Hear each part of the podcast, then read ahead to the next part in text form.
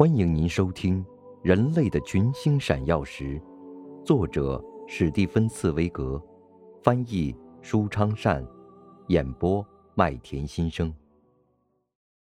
第三十七集，心中一片光明。亨德尔俯首看着每一页的歌词，就像置身在暴风雨中一般，一切疲倦都消失了。他还从未感觉到自己的精力。有像现在这样充沛，也从未感到过浑身充满着如此强烈的创作欲望。这些歌词就像使冰雪融化的温暖阳光，不断的倾泻到他身上。每一句歌词都说到了他的心坎里，字字句句都是那么富有魅力，使他心胸豁然开朗。你们应该欣喜。当他看到这句话的时候，仿佛听到气势磅礴的合唱顿时四起，他情不自禁地抬起头，张开双臂。天主是真正的救世主，是啊，亨德尔就是要为此作证。尘世间尚未有人尝试过这样做，他要把自己的名证高高举起，就像在世间竖起一座辉煌的丰碑。只有饱经忧患的人才懂得欣喜，只有经过磨难的人才会预感到主最后恩赐的仁慈，而他就是要在众人面前证明，在他经历了死亡之后又复活了。当亨德尔读到他曾遭到鄙夷这句话的时候，他又陷入对往事的痛苦回忆之中，音乐声也随之转入压抑、低沉。他们以为他已经失败了，在他躯体还活着的时候就把他埋葬，还尽情地嘲笑他。他们曾看着他嘲笑，而当时没有一个人给这个苦难者以安慰。是啊，在他无能为力的时候，没有一个人帮助他，没有一个人安慰他。但是神奇的力量帮助了他。他信赖上帝，是啊，他信赖主，而且看到主并没有让他躺在坟墓里。不过，你不要把他的灵魂留在地狱。不，主没有把他一个深陷困境、灰心丧气的人的灵魂留在绝望的坟墓里，留在束手待毙的地狱里。而是再次唤醒他，肩负起给人们带来欢乐的使命。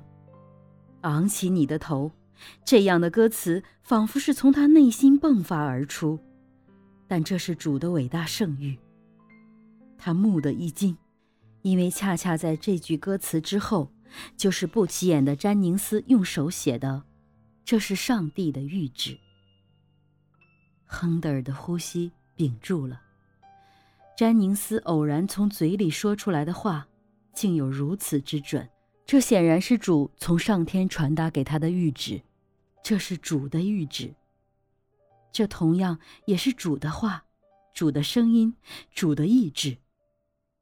必须把这句歌词的声音送到主那里，汹涌的心声必须掀起滔天巨浪，向上天的主迎去。赞美主是每一个作家的心愿和责任。哦，赶紧抓住这个歌词，让它反复延伸、扩大、突出、飞翔，充满整个寰宇。所有的赞美声都要围绕这句歌词，要使这句歌词像主一样伟大。这句歌词原本是瞬息即逝的。但是，通过音乐之美和无穷尽的激情，将使这句歌词达到永恒的境界。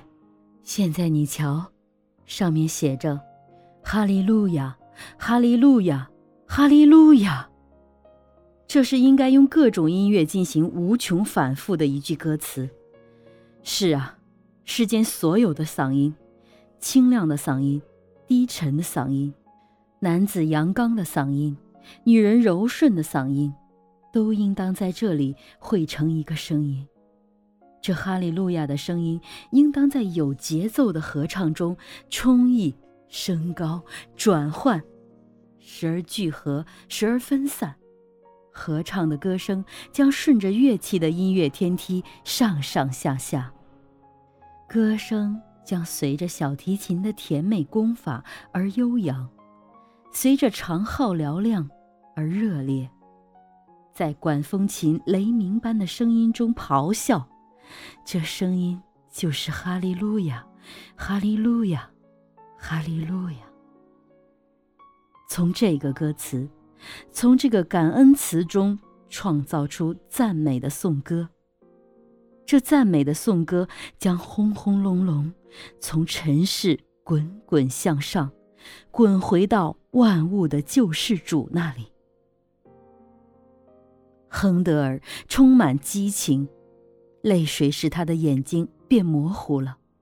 但是还有几页歌词要读，那是清唱的第三部分。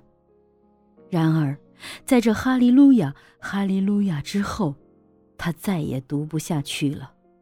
这几个用元音歌唱的赞美声，已经充满他的心胸，在弥漫，在扩大，就像滚滚火焰喷流而出，使人感到灼痛。啊，这声音在攒动，在拥挤。这赞美声要从他心里迸发出来，向上飞升，回到苍天。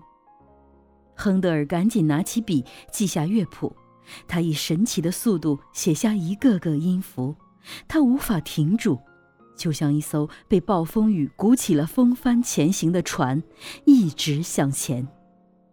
四周是万籁俱寂的黑夜，黑黢黢潮湿的夜空，静静的。笼罩着这座大城市，但是在他的心中却是一片光明。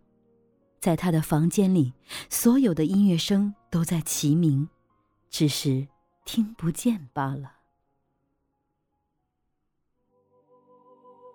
您正在收听的是《人类的群星闪耀时》，演播麦田心声，感谢您的收听。